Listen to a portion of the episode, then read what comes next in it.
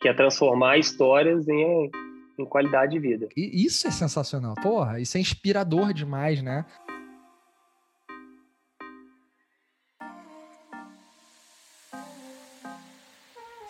Eu sou o Vitor Gonçalves e sejam bem-vindos a mais um episódio do Inovação Sem Romance.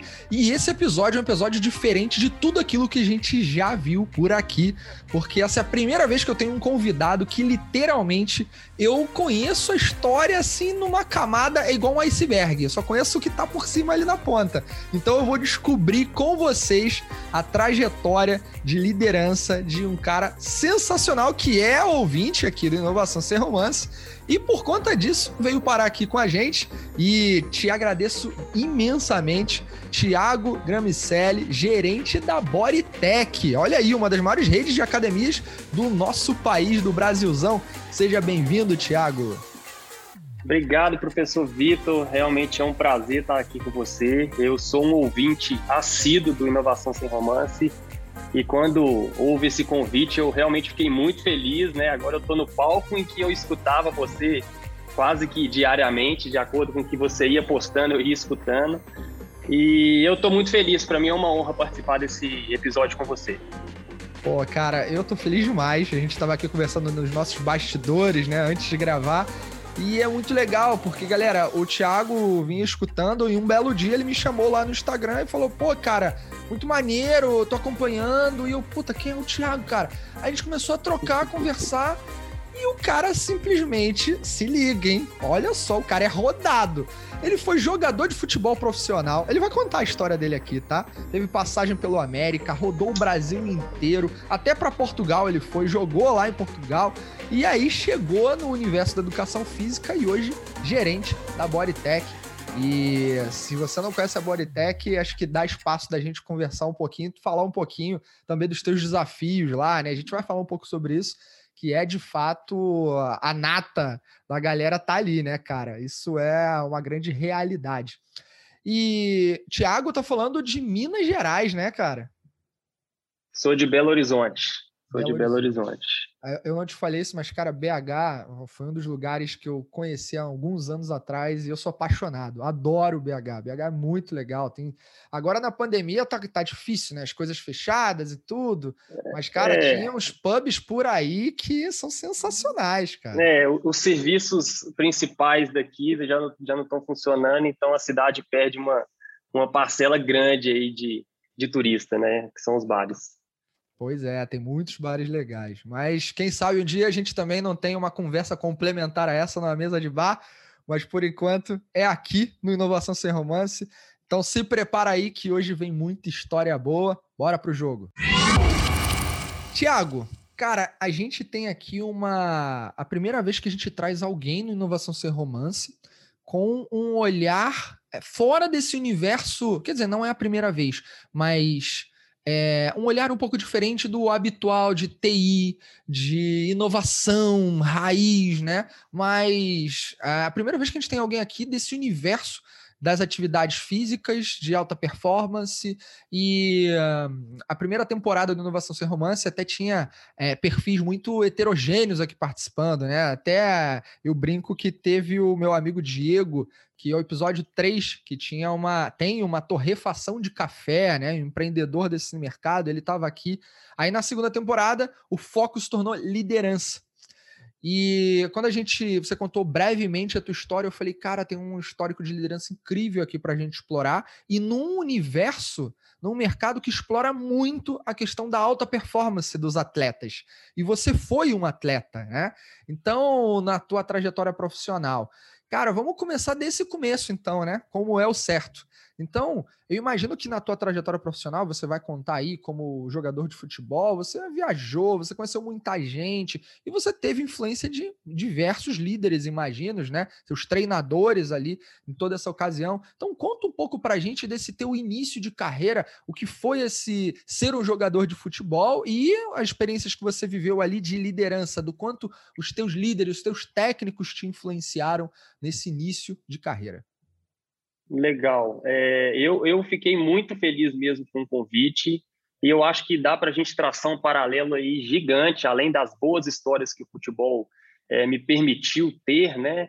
é, a liderança faz parte da minha rotina, desde tomadas de decisão como atleta e hoje como gestor, sabe? É, o futebol, cara, é bom que você já começou com o ligajar nosso de boleiro, né? Você já me chamou de rodado. O, o, o, bom boleiro mesmo de futebol, cara, ele certamente ele é muito rodado, sabe? Só que na minha época, professor Vitor, é, 90% das minhas viagens eram de ônibus, cara. Era de ônibus e, e, e a gente pegava estrada de 34 horas de viagem. Eu já fui para Santiago do Sul, cara, uma cidade lá embaixo no Brasil, sabe? E então dentro do ônibus dá para se fazer. Eu tenho parentes lá, tá? Eu conheço. Tenho Caramba, cara. É. A cidade anoitecia era nove e meia da noite, cara. Os jogos eram oito da noite sem refletor. Sensacional, cara. Olha Mas isso. era muito bom. E hoje você pega aí a molecada sub-16, 17, é, já indo de, de, Rio a São Paulo, eles vão de avião, né? A rodagem deles é um pouquinho diferente. Mas tá tudo certo, a gente aprendeu muito. E com o futebol, cara, eu, eu me considero realmente um cara é, privilegiado por ter nascido com essas habilidades, né, de, de jogar futebol. É, eu, eu tenho aptidão para o esporte, né? Eu acho que se eu pegar qualquer esporte para fazer hoje, eu posso não ser o melhor, mas eu eu me identifico com aquele movimento rapidamente, eu tenho uma boa coordenação motora. E, e o futebol entrou no meu caminho, né?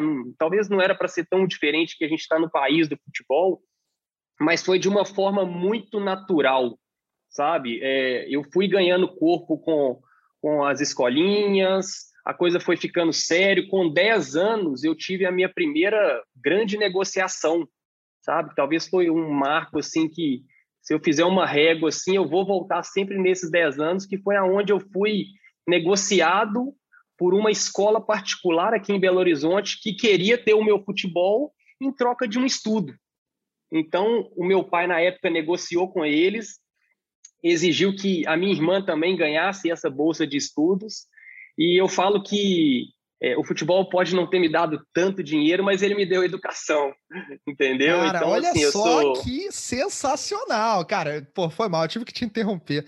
Quanta não, gente tá fala por certo. aí, né, ô Thiago? Não, porque o jogador de futebol não sabe nem isso, sabe nem falar, que não sei o quê. E, cara, olha o que você acabou de falar. Que, que é, quebra é, de paradigma. É, a gente foi negociado, então eu e minha irmã entramos no colégio.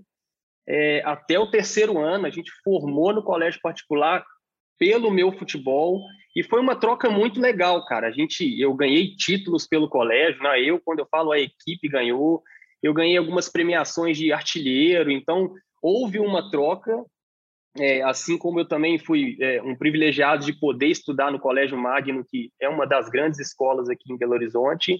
E, e, e com isso eu fui adquirindo é, responsabilidades talvez maiores e, e, sem perder a infância, né? Acho que meus pais tomaram muito cuidado com isso, mas que eu fui levando para esse âmbito meu de gestão, da liderança, que me fizeram que eu ganhasse bagagem ao longo da minha vida, sabe? Então, assim, o jogador de futebol, no meu caso, é, eu, eu consigo identificar assim, uma, uma capacidade muito grande de autorregulação, né? É, aquela capacidade de é, de abrir mão de alguns prazeres em troca de um objetivo, né, sentimentos aflorados ou não. Então, você tem que se autorregular porque a, a, a, rotina é muito inconstante de um atleta.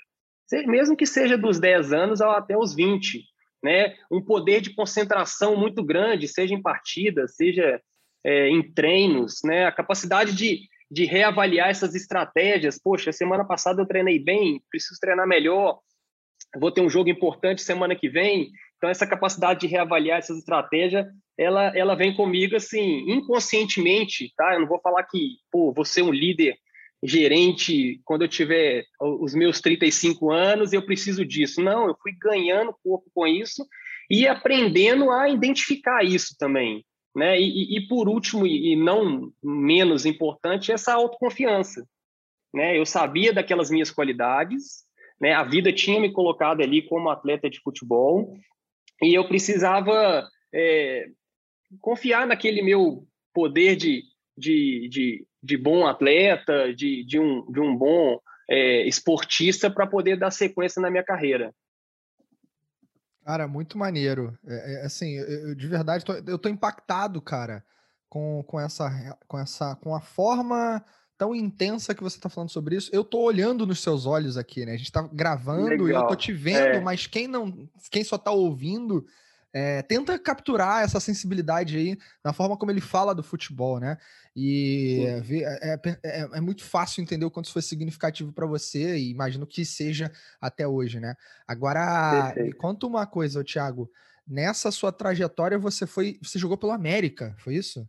Joguei pelo América Mineiro. Comecei nas categorias de base do América, sabe? Eu tinha, é, e claro, é, Pra você ter ideia, teve uma parte da minha vida que eu estudava de manhã, treinava à tarde no América e à noite no futsal, com o América Futebol de Campo. Então, por um grande período, eu segui nessas duas modalidades, campo e salão, que eu acho que é uma ordem natural do, dos jogadores de, de futebol aqui, né, de campo. E, e eu fui me profissionalizando até ter que escolher o campo, que era onde eu estava me identificando, eu já tinha um contrato com a CBF no América, no profissional da América, então eu tive que optar e, e seguir com o campo, sabe? Ah, que legal. Foram dois anos, é isso, no América? No Não, eu joguei 12 anos no América. 12 eu fiz anos? As categ... é, cara, eu fiz as categorias de base inteira do América e, e, e dois anos de profissional. Né? Ah, dois anos de profissional, anos de quando profissional. eu falo, é, são dois anos com o time, o elenco principal, mas uhum. com 16 eu já tinha um contrato com o profissional. Eu disputava a Taça São Paulo de Júnior, esses campeonatos que o, o a, a, categoria de base disputa, mas eu já tinha um contrato com o profissional. Mas com o elenco principal, é, talvez mais na frente a gente chega nessa parte aí de, de, das lesões, né? Eu posso te contar. É, foram dois anos, dois anos jogando em alto e mais do que alto rendimento, cobranças, né? Cara, e você estava ali no. Quando a gente fala desses dois anos do profissional, né? Na, na com o elenco principal. Você estava com quantos anos? Com 18 anos, cara. Cara, tu era muito no, novo. Aí, é, é, é, porque o futebol é assim: você vai até os 18 anos na categoria de base, e com 16 eu já tinha aquele contrato com o profissional. Mas deu 18, ou o clube te empresta para outro clube para você criar uma rodagem ou ele te é, inclui no elenco profissional. Foi o que aconteceu comigo. Eu fui incluído no elenco profissional com 18 anos. Entendi. Logo quando eu saí dos juniores. Entendi. E é uma carreira que, por conta dessa, desse compromisso regular ali do treino tão intenso, né? Você era nítido ali que você já tinha uma predisposição, né? A habilidade, o, a, a, a tua é, é relação parece já ser mais até não somente técnica, mas visceral com o, o esporte e que te acaba facilitando a ter um desenvolvimento técnico acelerado. Agora, nesse, nessa trajetória aí dos 12 anos, né, pensando no todo, você teve líderes ali que te apoiaram, te desenvolveram e potencializaram esses resultados que você já era capaz de obter, né? E, cara, o que, que você pode dizer que você aprendeu que foi mais significativo com esses seus é, ou preparadores ou técnicos, né? Os, os, líderes de modo geral, cara. O que foi mais significativo ao longo dessa trajetória, nessa fase da tua vida que você era tão novo? É, é o futebol ele te exige uma, uma constante é, alta performance, né? Quando a gente está falando de, do alto rendimento mesmo. Então, também não foi nada programado para essa minha vida de gestor. É, certamente eu me tornei uma pessoa mais resiliente, né? Eu tenho que aprender a lidar com essas situações difíceis do dia a dia. Quando a gente fala, quando você vê a boleirada lá na, na nas entrevistas, é, com certeza, né? Agora é concentrar para o próximo jogo. Cara, o cara nem ganhou agora a partida, ele já está pensando no próximo jogo, entendeu? E eu brinco isso com, com a turma da Bodytech que a gente é, dá uma, uma um, faz um golaço lá em algum projeto, eu falo, é, graças a Deus, né? Agora é concentrar para o próximo projeto. Eu brinco com eles que a gente pode comemorar, mas a gente comemora uma tarde, entendeu? Cara, então, assim, é eu tive que, é, com, como jogador e como líder também, é, que eu ganhei corpo ao longo do tempo, é, é aprender a lidar com essas incertezas, né? Que principalmente o futebol me deu, E no mundo da liderança também, da gestão, olha o que, que a gente está passando aí nesse período de pandemia, né? É, eu não sabia se eu ia é, performar bem ou mal no ano seguinte. A vida estava correndo, né? Eu poderia é, achar que eu estava ficando velho para aquilo e deixando de estudar. Eu via amigos é, formando, entrando para o mercado de trabalho. Então, eu tive que aprender a lidar com essas incertezas para que é, eu seguisse a minha carreira. Né? Então, assim, é, assim como eu fiz é, os 12 anos é, nessa, nessa carreira aí como jogador de futebol. Cara, é, eu, eu tô até fazendo anotações aqui, que depois eu quero fazer um gancho. Você falou de aprender a lidar com essas incertezas, né? E quando a gente vai para o universo corporativo, a gente hoje falando muito de inovação, não tem como falar de não falar de incertezas nas estratégias de negócio, nas tomadas de decisão, né? E aí entra a agilidade e outros ingredientes. Mas depois a gente conecta isso. Por enquanto, ainda tenho mais uma questão, cara, para abordar aqui contigo. É, existe uma, uma característica, na verdade, deixa eu pegar um ponto que você falou que foi muito impactante também. É, me, me lembrou diversos jogos de futebol, e não somente de futebol, mas em outros esportes, que, puta, sei lá, o time tá perdendo de 3 a 0, sabe? Tá no segundo tempo e cara vai lá e vira o jogo.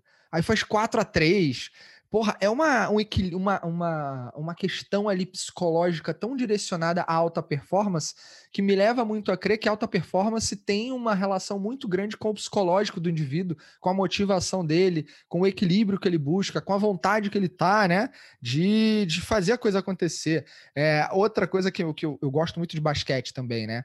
Então, Perfeito. assisto muito os jogos da NBA.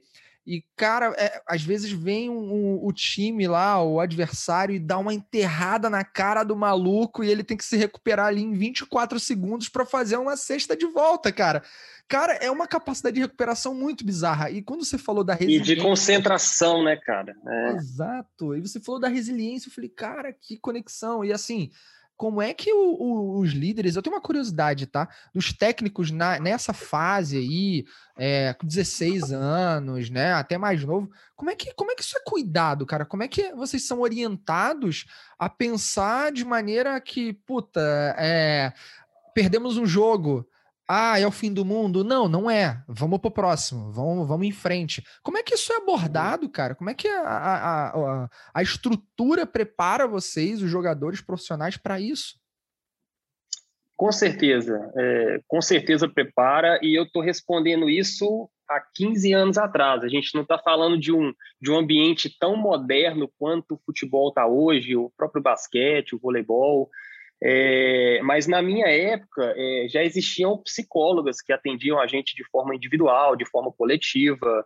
É, existiam uns treinadores mais é, high school mesmo, né, que eram mais conselheiros, né, mais gestores de pessoa. Vamos colocar um exemplo aí do Filipão, né, cara muito bom tecnicamente, mas ele era um pai, né? Então o cara quando ele consegue confortar a cabeça de um atleta de que não, cara, nós perdemos, mas a gente precisa reverter. Com simples palavras, certamente a semana dele vai ser melhor para o próximo jogo ou o próximo treino.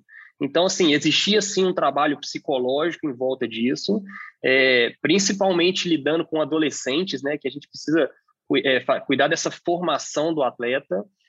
E, e, hoje nem se fala, né, tem um departamento de psicologia, fisiologia, muito mais avançado do que antes. Então, com certeza existe essa preparação mental, sabe? Física e mental. Muito bom, cara, muito bom. Bom, bom as pessoas aqui que estão ouvindo que não não têm uma conexão com essa realidade entenderem que, cara, tem uma estrutura aí, né, para cuidar de cuidado muito grande. E aí, cara, falando em cuidado, teve um momento atrás que você falou de lesões, né? Acho que na, na, jornada do, do atleta, isso é algo que pode aparecer. Né? Na maioria das vezes, imagino que apareça de alguma forma. E você também não ficou livre disso, né? É, e aí, cara, teve um momento que na sua carreira você tomou a decisão ali de virar essa chave, sair do futebol. É, como é que foi essa tua conexão com a lesão que você teve, o, o, sair do futebol profissional e como é que a tua liderança na época ali, teu técnico, te apoiou ou conduziu a situação com você? Como é que foi isso? Legal. É, eu acho que é um ponto super importante a gente passar, que é o momento de virada de chave, né? E, só que não foi na lesão. A lesão, logo quando eu te, é, quando eu te falei que com 18 anos você vai para o elenco profissional, com 18 anos eu fui para o elenco profissional, né? E, e tive a minha primeira cirurgia no joelho. E foi das piores cirurgias que um jogador pode ter, na minha opinião, que é o de ligamento cruzado. Eu fiquei Putz. um ano parado, são 365 dias tratando eu falo que são 365 porque de fato é, porque quando você está em casa domingo, você está lá colocando um gelo no joelho, você está lá alongando, faz parte também dessa recuperação. Então foi um momento de, de muita tristeza, né, para mim, para minha família. É, eu estava no auge assim da minha carreira, mesmo que com 18 para 19 anos, e, e, eu tive que mais uma vez, né, entrar com aquelas características que é, hoje são acentuadas na minha forma de liderar, de, de, de fazer gestão mesmo, que é de ser resiliente, de, de aprender a lidar com essas incertezas de é, no, no âmbito daquela lesão, né? Eu vou, eu vou conseguir performar com a mesma qualidade técnica daqui um ano? Não sei. Eu tive que ter uma boa gestão de tempo, né, professor? Então, é, é um ano, cara. Será que é, daqui um ano é, as coisas mudaram muito e, e, e, eu vou eu vou ter um contrato renovado, né? E, e principalmente também não, não, não, ter medo de errar. Eu tive que fazer uma escolha, né? A vida vai passando. É, eu via os meus amigos formando, entrando para o mercado de trabalho, igual eu te falei, e eu estava ali, cara, é, apostando na minha carreira como jogador de futebol. Graças a Deus eu, eu coloco ela como concluída. Eu cheguei ao elenco, cheguei ao profissional, depois voltei, melhorei, mas não é fácil, né? Então a resiliência, aprender a lidar com as incertezas, ter boa gestão de tempo, né? não ter medo de errar, certamente são coisas que, que me deixaram muito bem preparado para aquela situação. E, e, não mais importante que, que eu entro nessa virada de chave que eu te falei, é a minha capacidade é, de pivotar muito rápido. Logo quando eu voltei de Portugal em 2009, né, eu saí do profissional da América em 2008, em 2009 eu estava em Portugal, que foi um período curto que eu fiquei lá, mas foi muito proveitoso. Eu, eu cresci muito com aquela experiência. É, com três meses que eu tinha voltado de Portugal, cara, eu já estava fazendo meu primeiro estágio. Eu nem tinha certeza se era a educação física que eu queria mas sempre muito ágil, talvez ansioso também, que, que não deixa de ser. É, cara, vou, vou começar a estudar, estudei, é, passei no vestibular e, e, comecei meu estágio. Então, assim, eu tive, igual você perguntou, um apoio total dos meus pais, assim como tudo que, que eu faço na vida, e do meu empresário, né? Eu já não tinha mais treinador, já tinha largado Portugal, já tinha largado a América, e do meu empresário, que era quem apostou as fichas em mim, ele falou, cara, uma opção sua é, e, e, faz o que você, o que te deixar feliz. E, e realmente o meu coração estava é, confortado de que o meu dever estava cumprido no futebol. Então essa capacidade de pivotar que eu tive sem olhar para trás, é, sem guardar mágoas, né, que você, você passa por, por uns bons bocados no futebol, não é só coisa boa. É, deixar as amizades que você construiu ali durante os 15 anos, é, não, não é fácil, né? Mas, cara, eu não olhei para trás e, e, segui minha vida no mercado de trabalho como estudante de educação física e, e profissional de educação física. Cara, que legal. Você é, teve uma relação é, visceral e de altíssima performance, não estava livre das lesões, né? Teve isso na tua vida também é, conheceu o Brasil inteiro, viajou o Brasil, conheceu muita gente, foi para Portugal, transcendeu aí a relação geográfica. E aí, quando você chega de volta, você fala: peraí, deixa eu começar do zero.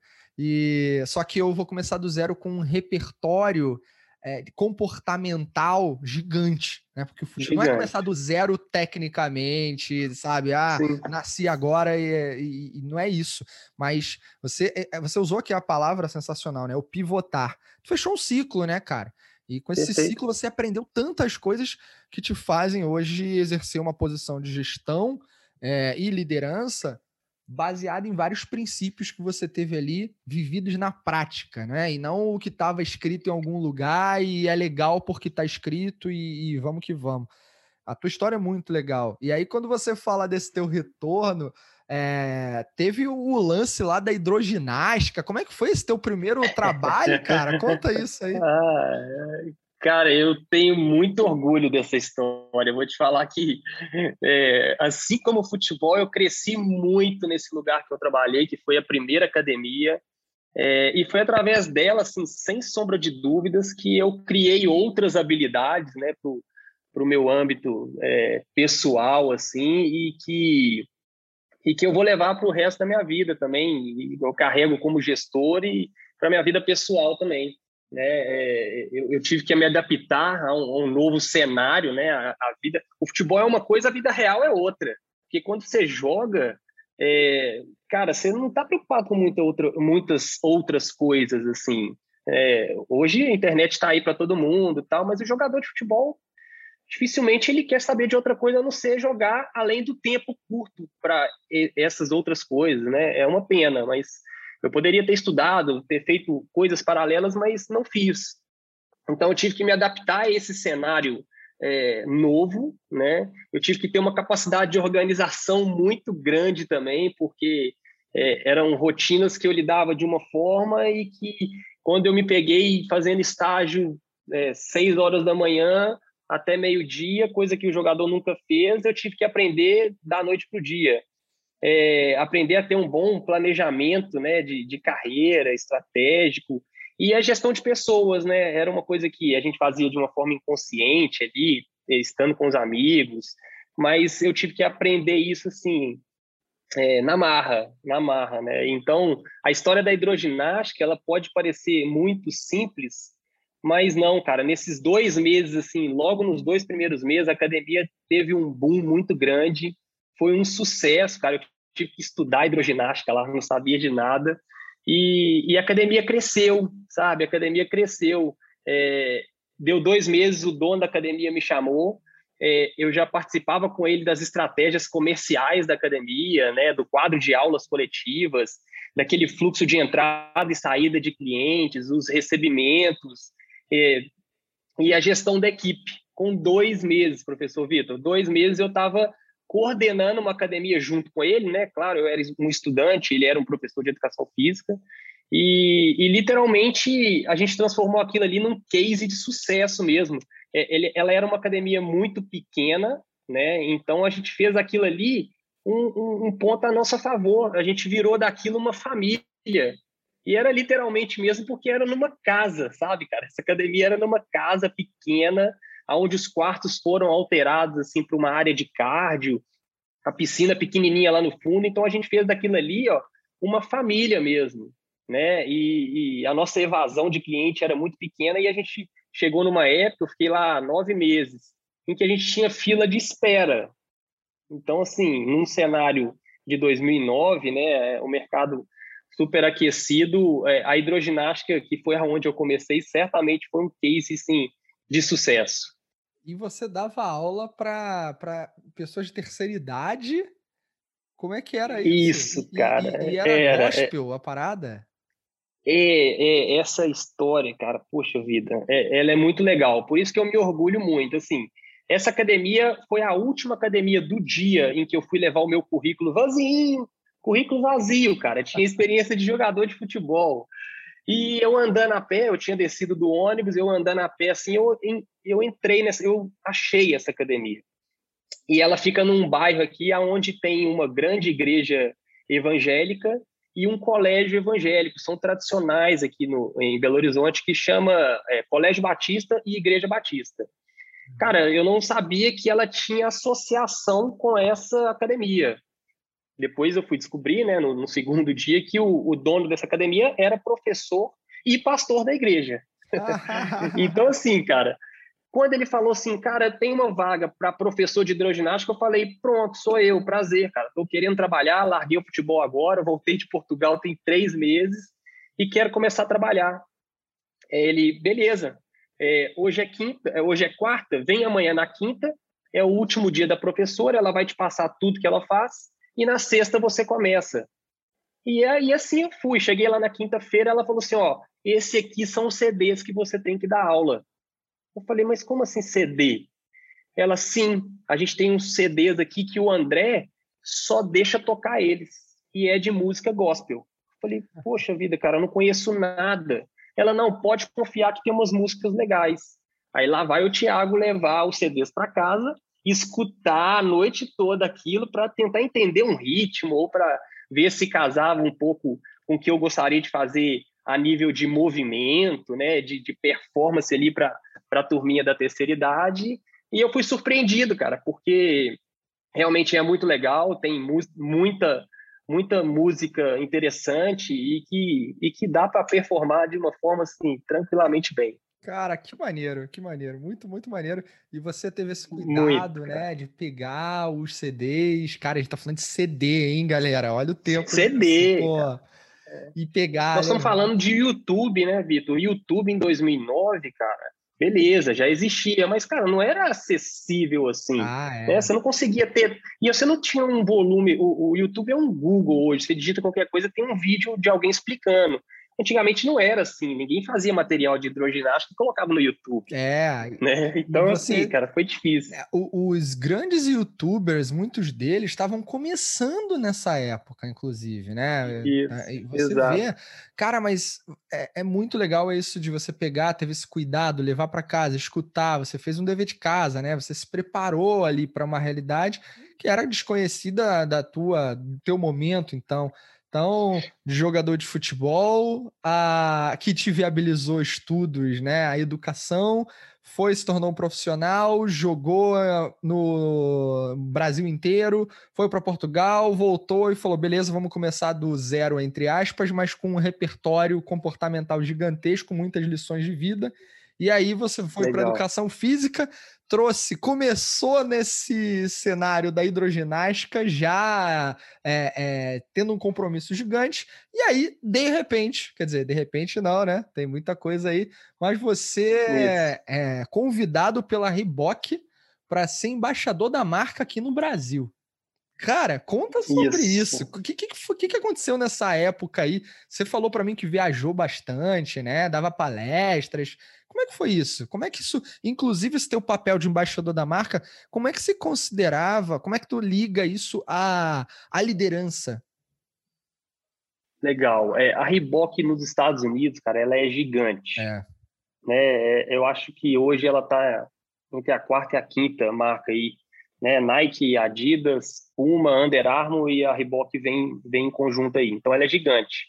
E no Brasil ela queria ganhar um, uma parcela do mercado com o crescimento do CrossFit em 2009 e 2010. Ela é a, a patrocinadora oficial do CrossFit lá nos Estados Unidos. Então a Reebok é, viu o crescimento do Brasil de uma forma é, avassaladora e falou assim, cara, a gente precisa entrar no mercado brasileiro com a marca. É, foi aí que eles criaram uma campanha. Aí o CrossFit cresceu em 2012, 13, assim, a gente teve um ápice muito grande da modalidade aqui no país. E em 2013 ela abriu uma campanha, né, em que ela queria é, achar pessoas que representassem a marca, né, pessoa, é, um homem e uma mulher, mas eles não queriam um atleta, um cara mais forte, o um cara mais rápido, eles queriam uma pessoa que representasse a marca com maior equilíbrio entre o físico, social e mental. E, e, e assim, do jeito que a gente está na nossa resenha aqui, eu sempre levei a minha vida de uma forma muito leve, muito equilibrada mesmo, sabe? Mesmo como atleta, é, principalmente depois, assim, na minha época de orientação e preparação física, eu nunca cheguei para o aluno e falei, cara, você tem que parar de comer doce, você tem que treinar o dia inteiro. Não, cara, eu sempre acreditei que o equilíbrio ele vai te dar mais consistência em tudo na vida que você fizer. Não adianta você querer ler um, é, começar a ler livros e, e, e, sentar uma noite lá na cama e ler 60 páginas. No dia seguinte você não vai fazer isso, cara. Começa com cinco páginas por dia.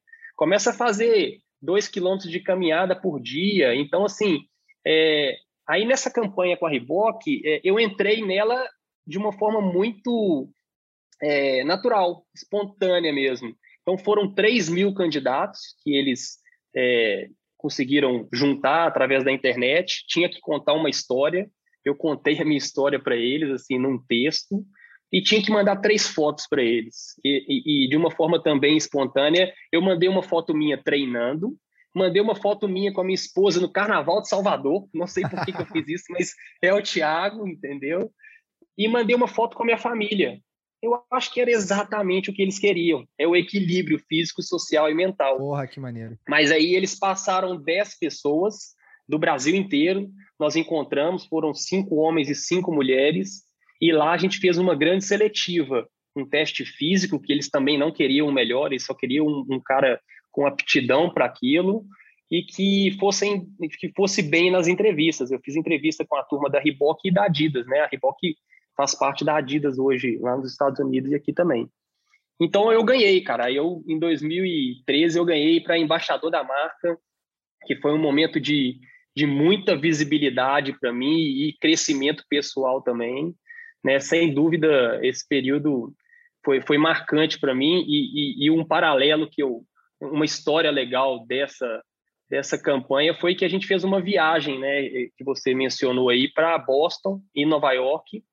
É, a gente visitou a fábrica da, da, da Reebok lá em Cambridge, fica do lado ali de, de, de Boston e fizemos uma prova lá, uma corrida de aventura, encontramos com todos os embaixadores é, do mundo, cara, os caras da Espanha, França, Itália, foi um momento sensacional, Japão, sensacional, assim.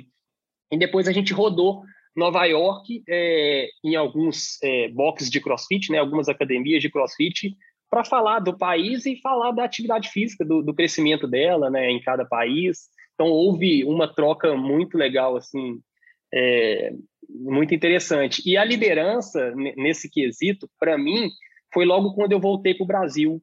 Eu não, eu não podia deixar aquela rédea afrouxar daquela visibilidade que eu tinha e eu precisava é, aproveitar aquela oportunidade assim é, na relação da liderança talvez a gente fala é, de, de levar o conhecimento para esses novos estudantes. Então eu achei esse gap e comecei a ir em todas as faculdades aqui em Belo Horizonte né? É, falar de, de crossfit falar de atividade física e principalmente deixar um legado na minha área que era de levar a atividade física com um equilíbrio entre as partes, né, que seria o físico, social e mental. Cara, muito maneiro. Eu tô é, você o tempo inteiro coloca essa relação do equilíbrio, né, como uma questão tua, natural de ser, mas ao mesmo tempo isso é estratégico, né? Porque ninguém deseja extremos, coisas extremas é, você acaba, quando você opta por um caminho extremo, algo passa batido, algo você não vai perceber. Então, o equilíbrio te dá uma percepção mais ampla de tudo, né? Isso nas estratégias de negócio, isso no cuidado com as pessoas, isso no cuidado com a sua própria carreira. Tem uma, uma coisa, cara, que eu aprendi, um princípio psicológico que eu aprendi há alguns anos e que eu repito sempre que eu tenho oportunidade e vou fazer isso aqui agora é, você, o ser humano de modo geral, quando faz uma coisa, seja qual for aquela coisa, é a forma que representa tudo o que ele faz na vida. Então, do jeito que você faz algo, é como você faz tudo. E quem escuta o seu podcast certamente já te escutou falando disso. né? Com certeza. Muito bom, muito bom. E eu levo isso para mim, cara. Eu já repeti essa frase sua aí já, com certeza. Porra, sensacional. Ficou honrado, cara. Porque se é, você vê, né, cara, você tá contando aqui o que tu leva para tua a, a escolha das fotos isso foi uma parada muito maneira, né? E ao mesmo tempo pareceu ser tão intuitivo. Você falou aqui, cara, não sei porque eu mandei foto lá de Salvador com a minha esposa, mas sou eu, cara. É isso aí. Então é o equilíbrio, né? O é. treino, a família, a curtição com a esposa. Cara, que maneiro. É, é, é ser aquilo que diz que é, né? E muita gente tem é, e, não, e, não, tinha e não tinha na descrição lá da, da campanha que queria pessoas equilibradas. Não, não falaram que queriam atletas também. Cada um foi com a sua estratégia ou naturalidade. Eu, de, de fato, eu fui com a minha naturalidade, é, apostando na minha história, que eu sei que ela tem alguns pontos legais a ser contado e, e acabou dando certo. Muito maneiro, cara. É... Parabéns de fato por essa toda essa relação aí que você já contou aqui, até aqui e com tantas tantos insights, né? É... Você também teve a sua própria academia, né? Logo depois disso, não foi? Sim, Sim, Sim. foi 2014, cara. 2014. Que aí você empreendeu, é... né? É, exatamente. Eu, eu, eu, também aproveitei esse, esse gap de visibilidade né, que a Reebok tinha me dado como embaixador. Fui convidado por dois grandes sócios e amigos assim que eu, que eu to, acabei tornando deles é, é, aqui em Belo Horizonte. Eles têm uma rede de academias e eles falaram, cara, vamos abrir um CrossFit e usar o seu nome a nosso favor. Falei, vamos embora. Né? Isso foi em 2014. Eu estava assim no ápice do CrossFit, no auge é, da modalidade no país. E, e, e, foi muito legal, cara, porque a gente ficou quatro anos assim surfando num, numa crista gigante, um mercado super aquecido, em um bairro muito legal e, e, e, com aprendizados assim que eu também carrego até hoje. Foi, foi excelente, foi uma, uma jornada excelente ali. Muito maneiro o CrossFit ainda tem uma, uma, um apelo muito forte, né, cara? Ainda tem uma, uma quilometragem boa aí para ser para aproveitar de mercado, né? Como é que tu vê isso? É, o CrossFit ele tem é, adoradores, Verdade. vamos dizer assim. Tem uma turma, é, tem uma turma que faz por tentar começar alguma atividade, né, para mudar um pouco, sair um pouco de academia, de de, de peso livre ali, né?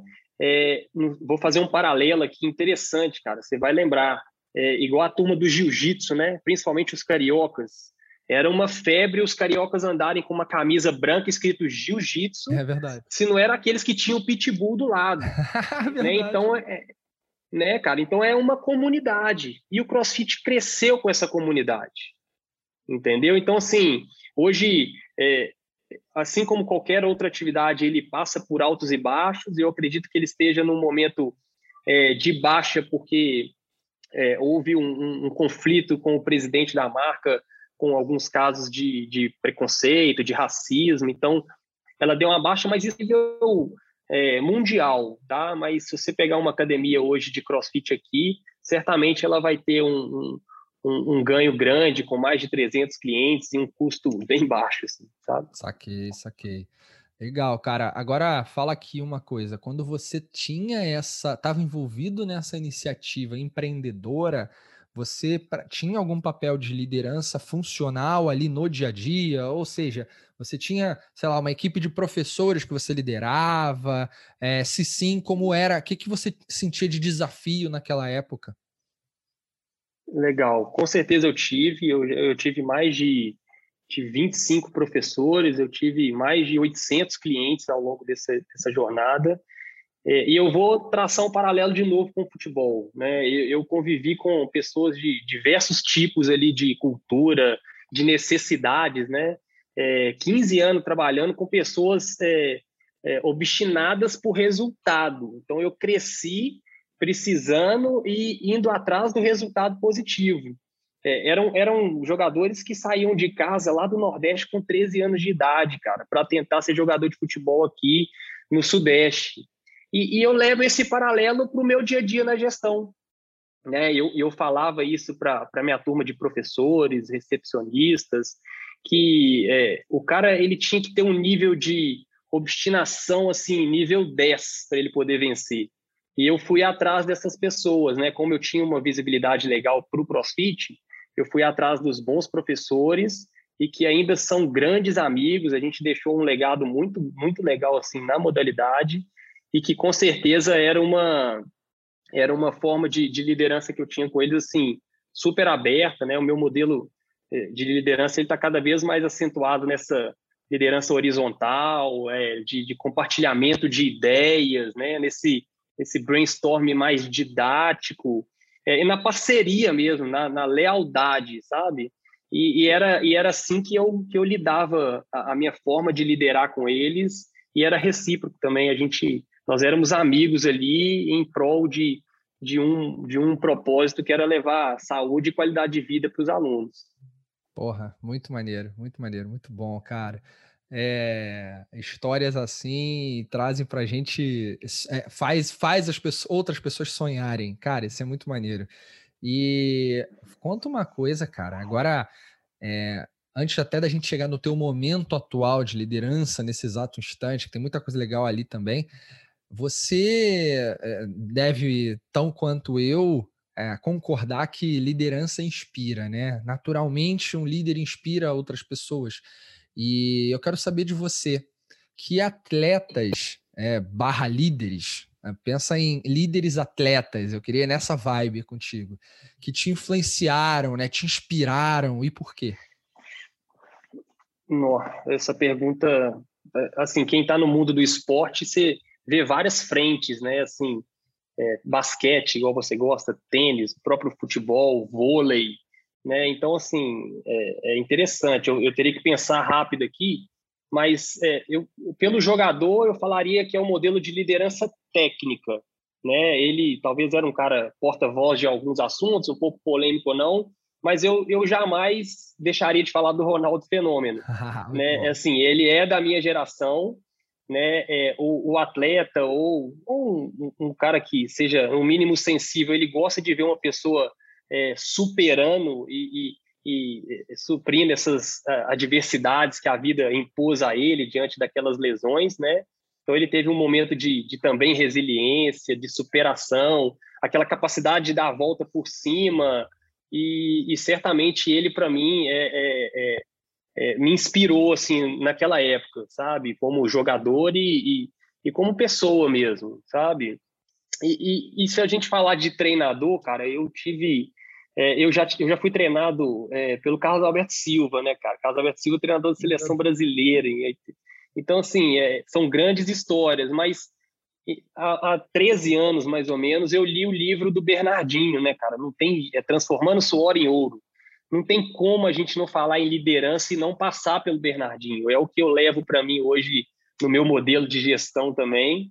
É, cara medalhista aí olímpico, né? Então é, não tem como não espelhar nele, né? Você vê a capacidade, capacidade dele de ter gestão de pessoas, planejamento. O livro dele ele, ele treinava em aeroporto, né, cara? Ele chegava de madrugada e ao invés de ir para o hotel, ele fazia os caras treinar no, no, no, estacionamento do aeroporto, porque faltaria mais cinco horas ali de conexão, é interessante. Então, é um cara muito obstinado também, né? É, ele tem uma capacidade grande de, de identificar talentos, não sei se você lembra quando ele tirou o Ricardinho, o levantador da seleção, depois daquela briga, e colocou o filho dele, né, cara? Pô, tá filho é alguma coisa. Depois o Bruninho virou esse fenômeno que é e poder de decisão, né, cara? Então, assim, a gente faz um paralelo com a liderança, assim, é, diariamente, principalmente com o Bernardinho. Cara, você é, é, muito maneiro. Tô, tô aqui quase me arrepiando, cara. O Bernard, eu não sei se eu já te falei, Tia, acho que eu não te falei, e acho que eu nunca contei isso aqui no Inovação Sem Romance. É só no Clubhouse que eu acho que eu já falei isso. Eu fui jogador de vôlei profissional. E eu, massa, eu treinei, cara. e aí tô falando de 13 anos até os 19, mais ou menos, tá? É, porque ainda cheguei a jogar na seleção do Exército. E aí. Que massa. É, cara, porra, e eu, eu, eu tive interação com muitos atletas que eu poderia ter jogado ao lado deles depois, mas eu decidi ir para um outro caminho. Mas, cara, é, eu treinei com um dos grandes amigos do, do Bernardinho, que foi o Mineiro. O Mineiro, ele foi técnico do Vasco, enfim, é um cara sensacional, ele me inspirou demais. Ele tinha um estilo muito parecido com o do Bernardinho. E aí, um dia, acho que tem uns dois anos, eu não sei se isso tem uns dois anos, eu estou datando aqui o nosso encontro, a gente está gravando em 2021, mas acho que 2019, ah, antes da pandemia, ou 2020, no início da pandemia, pouco antes do, do início, né? Eu estava no aeroporto, voltando de São Paulo para o Rio de Janeiro né, fazia muita ponte aérea. Eu tô na sala lá, aguardando o voo e tal, e quem entra? Bernardinho. Aí o Bernardinho entrou, e, putz, só tava eu e ele na sala, cara. Acredite se quiser. Só tinha eu, eu lá perdido, era um voo tarde, não tinha mais ninguém, e ele entrando. Cara, ele entrou, aí eu fui falar com ele, né, cara? Fui tietar o maluco, não tinha como não fazer isso, pelo amor de Deus. Perfeito, cara. cara Todo mundo faria isso. A gente trocou várias ideias, a gente falou do Mineiro, que foi meu técnico, da época que eles treinavam juntos e tal. Porra, um papo super maneiro. E aí a gente tirou uma foto ali no final, né, que eu até postei essa foto depois, falando de toda a trajetória ali, recordações que aquilo me passou. E, e eu tive a oportunidade de falar para ele as coisas que eu é, já tinha falado para o meu técnico, o Mineiro, e deu para ver Legal. naquela conversa o quanto os caras são muito parecidos. Então. É... é... e ele é um cara super receptivo, muito, né? Muito, nossa, muito, muito. Super muito. receptivo. É. Muito bom, cara. Que, que conversa boa. Que massa. E aí, cara? Que resenha, que, que resenha. resenha. Pô, só faltou o chopp, é isso aí, cara. Já já a gente marca. Olha aí. Cara, agora vamos falar do teu momento atual, né? Bodytech. Pô, gerente da Bodytech. Na Bodytech, galera, tem. Eu, eu não sei, Thiago, você pode me confirmar aí, mas. Ou se não chegou a 100, tá muito perto de unidades espalhadas pelo Brasil todo. E você tem esse papel aí, né, de, de gerenciar uma estrutura. Conta um pouquinho do, do, que é o seu papel hoje, mas eu também queria saber, é, apesar de conhecer a Bodytech, eu quero que você conte isso aqui, o que diferencia vocês de outras estruturas, de outras academias, de outras redes, e como é que a liderança que é exercida por você, tua equipe, né, toda a estrutura, como é que ela influencia essa força toda que vocês têm? Legal. É, a Bodytech hoje ela está espalhada nas principais capitais do, do país, com, com 98 unidades, tá? Ah, a Hold, inclusive, fica aí situada no Rio de Janeiro, fica no Botafogo, em frente à unidade Bodytech também que tem no Botafogo. E, cara, com certeza o diferencial da Bodytech hoje é o serviço prestado ao cliente. Né? Tem várias academias aí que a gente chama de bairro ou grandes academias que investem em estrutura, cara. Estrutura física é estrutura física. Então a gente tem um apelo muito grande pelo serviço prestado ao cliente. A gente não não poupa esforços para suprir essa necessidade de cada um. A gente deixa esse atendimento o mais direcionado possível. Nós temos tipos de programa para cada tipo de cliente, né? Que é o Bodytech Care, que cuida de de alunos que têm alguma comorbidade, alguma lesão. O Bodytech, a Bodytech Client, que é o aluno que tem pouca aderência à atividade física. Isso tudo é mapeado na nossa recepção, sabe? A gente tem o Express. O Express, o Bodytech Express, são para clientes que têm pouco tempo e que naquele dia não quer deixar de fazer atividade física, ele procura um professor especialista no Express e faz 30 minutos de atividade física com ele ali no salão de musculação e direcionada.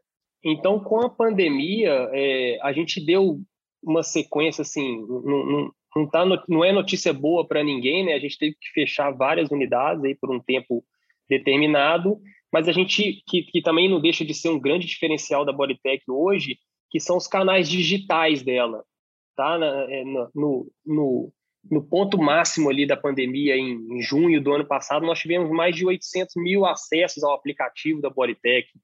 A gente tem aulas gravadas em estúdio com o professor mostrando os exercícios no aplicativo da Bodytech, que chama BTFit.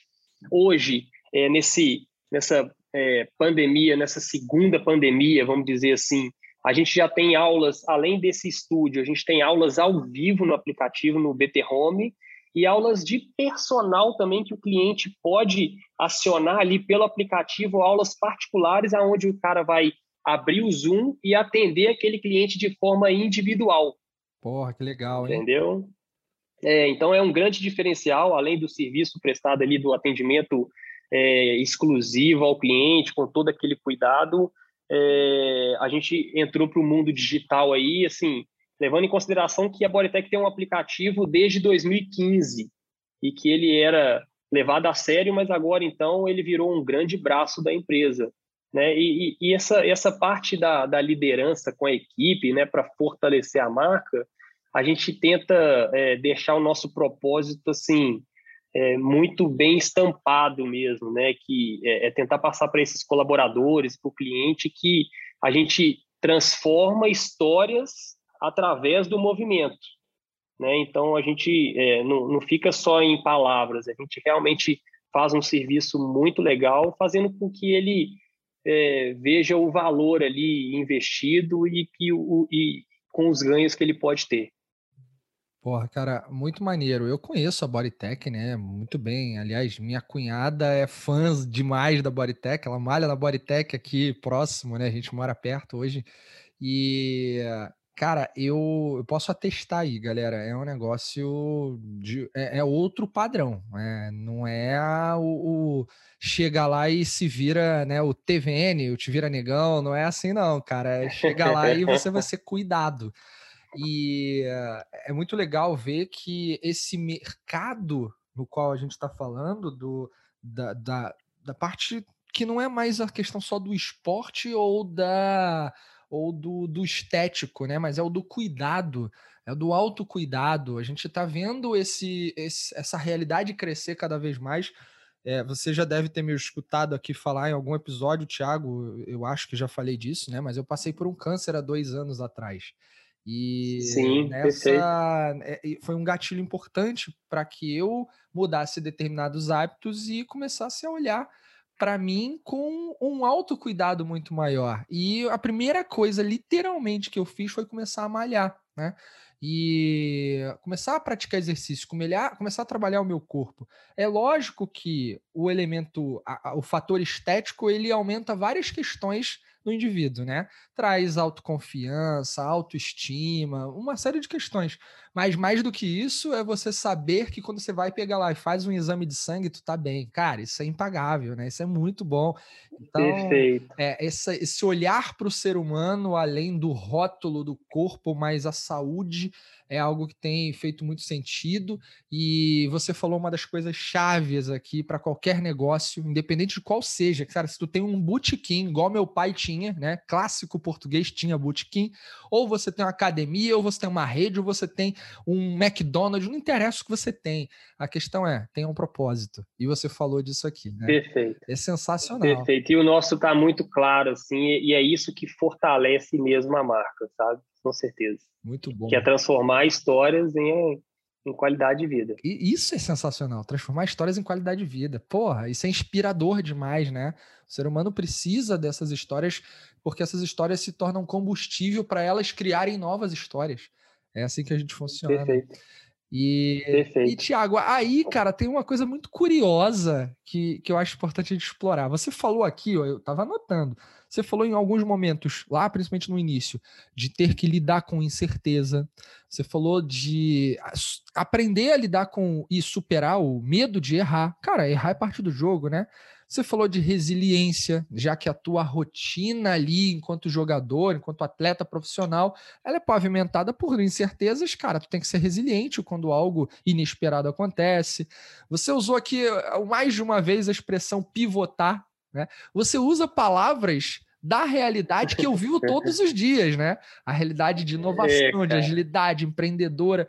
Cara, fala um pouco disso aqui. Você está fazendo um MBA e aí você buscou conhecimento sobre agilidade e está tentando conectar isso com o teu dia a dia, cara. Como é que é isso? É isso aí. É, é curioso também. E quando eu conto isso para alguém, o cara fala: cara, mas você está trabalhando com ferramentas de tecnologia? Eu falei: calma, dá para a gente adaptar para o serviço. Eu vou, eu vou te explicar. E, e, você sabe que toda implantação ela é dolorosa, né, professor Vitor? Então, assim, é, essa, dessas histórias, essa é a mais recente, mas há sete anos, mais ou menos, eu comecei a, a direcionar, né, desde quando eu abri a minha academia, é, as minhas leituras para gestão, liderança, produtividade, né, gestão de pessoas. E, e eu tenho um grande amigo que é, que ele me indicou um livro na época, né, com essa toda a minha inquietude aí de querer aprender coisas diferentes, é, ser curioso mesmo. Talvez não tão curioso quanto você, que eu te considero um cara curioso, assim, que a gente começou a trocar ideia rapidamente, você me fez um monte de perguntas, eu falei, cara, é desse tipo de gente que eu gosto de trocar ideia mesmo, né? Cara, cara, cara quer instigar ali, né, me provocar. E, e, esse meu amigo, o Vinícius, ele me indicou a startup enxuta do Eric, né? O Lean Startup. Isso há sete anos atrás. há, há cinco anos. Há sete anos eu comecei a ler sobre gestão. Ah, beleza, há cinco beleza. anos eu já tava, eu já Boa. tinha lido a startup enxuta, né? Fora do meu âmbito. Aí, cara, é, eu fui identificando. Toda vez que eu lia um pedaço do livro, eu compartilhava quase que 100% do que o cara falava. Eu falei, que legal, cara. Aí quero mexer com isso, quero trabalhar com isso, mas pô, estou na educação física, né? Como é que eu vou fazer? Então eu precisava entender o que, que era inovação, o que, que era agilidade, né? É, e essas metodologias ágeis elas foram aparecendo para mim, né? O Scrum, OKR, Kanban, Manifesto Ágil. Falei, cara, isso aqui é legal demais. Como é que eu vou aplicar isso, cara? Eu preciso aplicar isso. E, e aí eu percebi que aquilo era exatamente o que eu queria levar para minha carreira como gestor, né? Que, que são ferramentas e processos é, que me desse uma maior agilidade nessas tomadas de decisões, né? Um, uma maior assertividade nesses resultados. Eu não tenho dúvida que essas ferramentas elas te induzem a isso, um alinhamento, né, entre as pessoas, engajamento entre elas também, né, na, na, nessa questão motivacional, de fazer uma reunião, reunião visual. Então, era tudo que eu queria é, expressar ali como um gestor. Né? Então, assim, eu queria que tivesse uma estabilidade na equipe, mas que eu tivesse num ambiente dinâmico. Né? É, é, assim, a Bodytech é um transatlântico, né? Para a gente poder fazer alguma modificação, ela precisa ser lenta, ela precisa ser com cuidado, né? Ela não é uma lanchinha que é, errou, faz um, um 360 e volta. Então, para eu implantar aquilo, eu precisava ter muita cautela, né? Então, assim, eu fui lá atrás, eu voltei é, na inovação, é, eu entendi que não necessariamente é, tinha que ser é, algo construído do zero, então eu já estava bem, porque né, a Bodytech não estava nascendo do zero e eu estava entrando ali no meio do caminho. Então não precisava ser algo novo, né? Eu, mas assim eu, eu precisaria é, melhorar alguma coisa que já existia. Se eu tiver errado na, no meu conceito de inovação, você pode me corrigir, né? Você Cara, é o expert. Então assim, é incrível, vai lá. né? Então assim, eu não precisava de construir algo do zero, eu só precisava aprimorar o que já já estava sendo bem feito ou não, algum processo de alguma forma diferente. E que agilidade, cara, eu, eu expliquei isso para a turma também, ela que não, não, significava rapidez, ela não, eh, não significava é, ter pressa, né? Não, não era isso. E foi assim que, que surgiu a vontade de, de, de, de levar é, essas, essas metodologias para a minha turma. É, você me perguntou dos resultados, né? Assim, eles são promissores. É, eu já venho explicando, colocando uma sementinha ali, fazendo algumas coisas visuais para eles, né, como design thinking. Eu faço uma reunião onde eu uso uns post-its para que eles tenham uma interação também e eu acentue essa minha é, é, gestão horizontal mesmo, que eu coloque eles do meu lado e falo, cara, decide junto comigo aqui, o que, que você acha? Ah, se a gente errar, tá tudo bem, a gente vai dar uma volta aqui e nós vamos corrigir.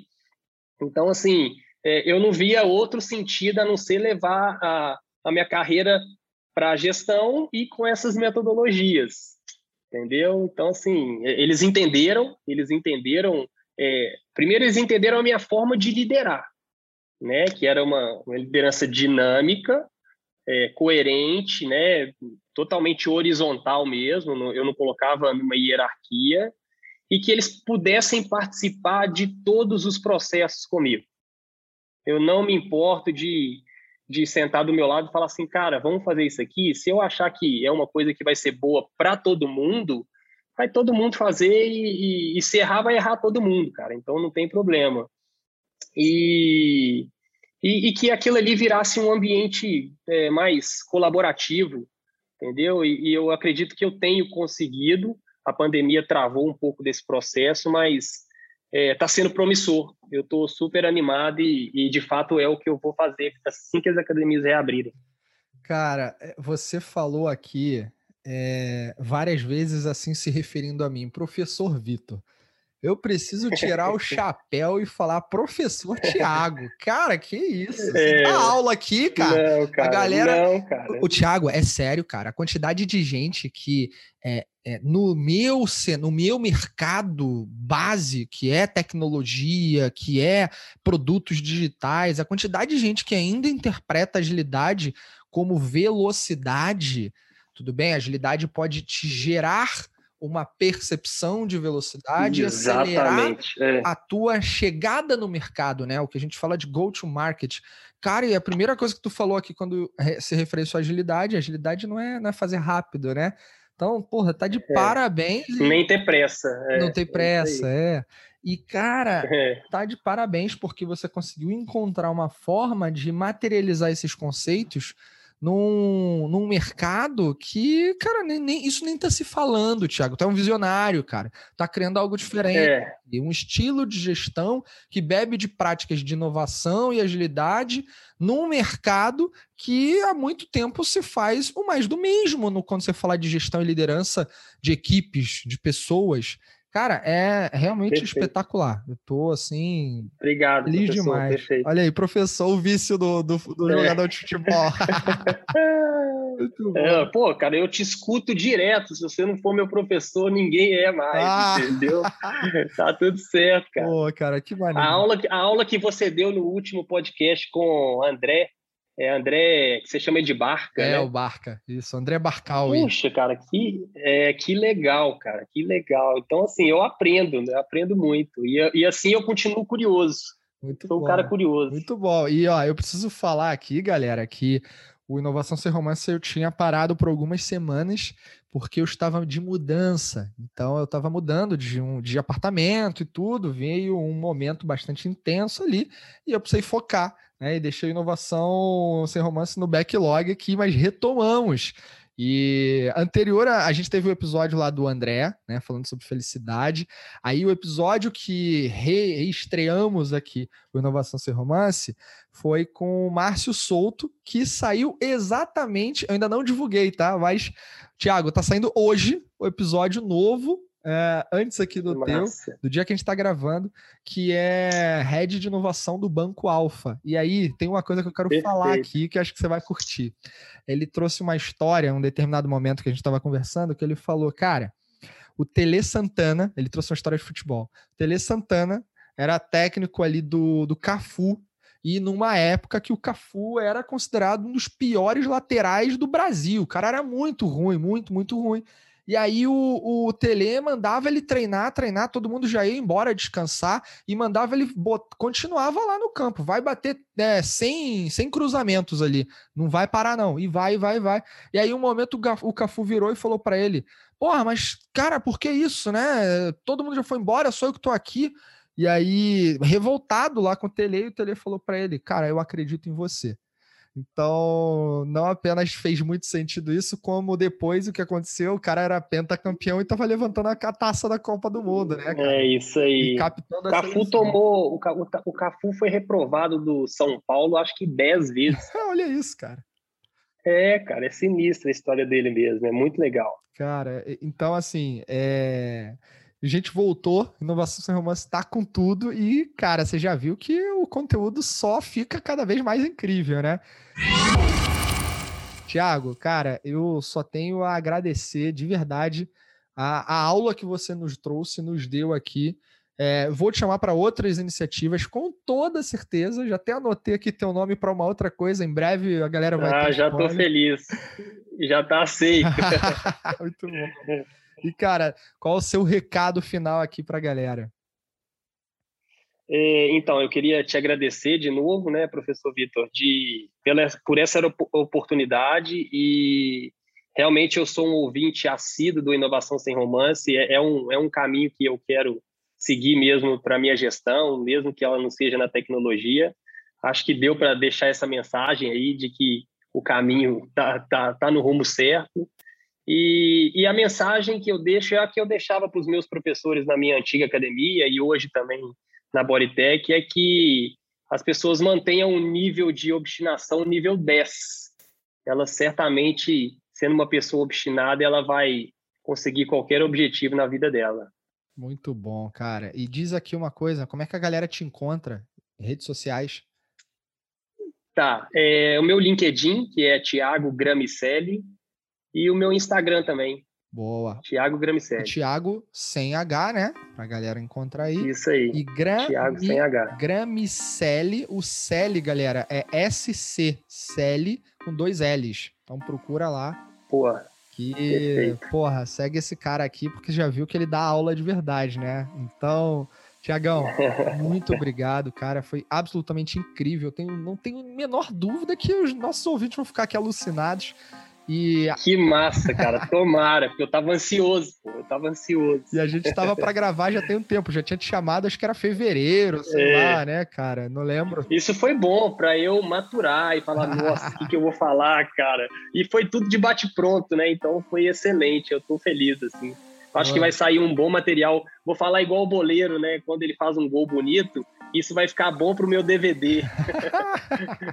Muito bom. Cara. Hoje, hoje, você, hoje você não tem DVD, mas quando o cara fazia um gol bonito, você fala, pô, põe no meu DVD isso aí. Sensacional, cara. Hoje põe no YouTube. Né? Mas certamente isso vai, é, vai pro meu portfólio, com certeza. Muito bom. E em breve lá no Spotify, aqui no Spotify, se você estiver escutando no Spotify, em breve no Apple Podcasts e todas as plataformas. Tiago, obrigado de verdade. E a você que nos escutou, nos ouviu aqui, pega essa chuva de inspiração e não, não faz o que as pessoas fazem normalmente numa chuva, né? Que é o que elas fazem, abrem guarda-chuva. Não faz isso não. Deixa a água cair, porque certamente esse banho de inovação aqui vai mudar a tua vida. E eu não tenho dúvidas que me inspirou ainda mais, Thiago, para a gente continuar esse trabalho de levar conhecimento de qualidade com histórias de quem realmente faz acontecer e que a inovação é sem romance. Então, você que escutou a gente até aqui, fica ligado porque vem muito mais e a gente se vê no próximo episódio. Tchau!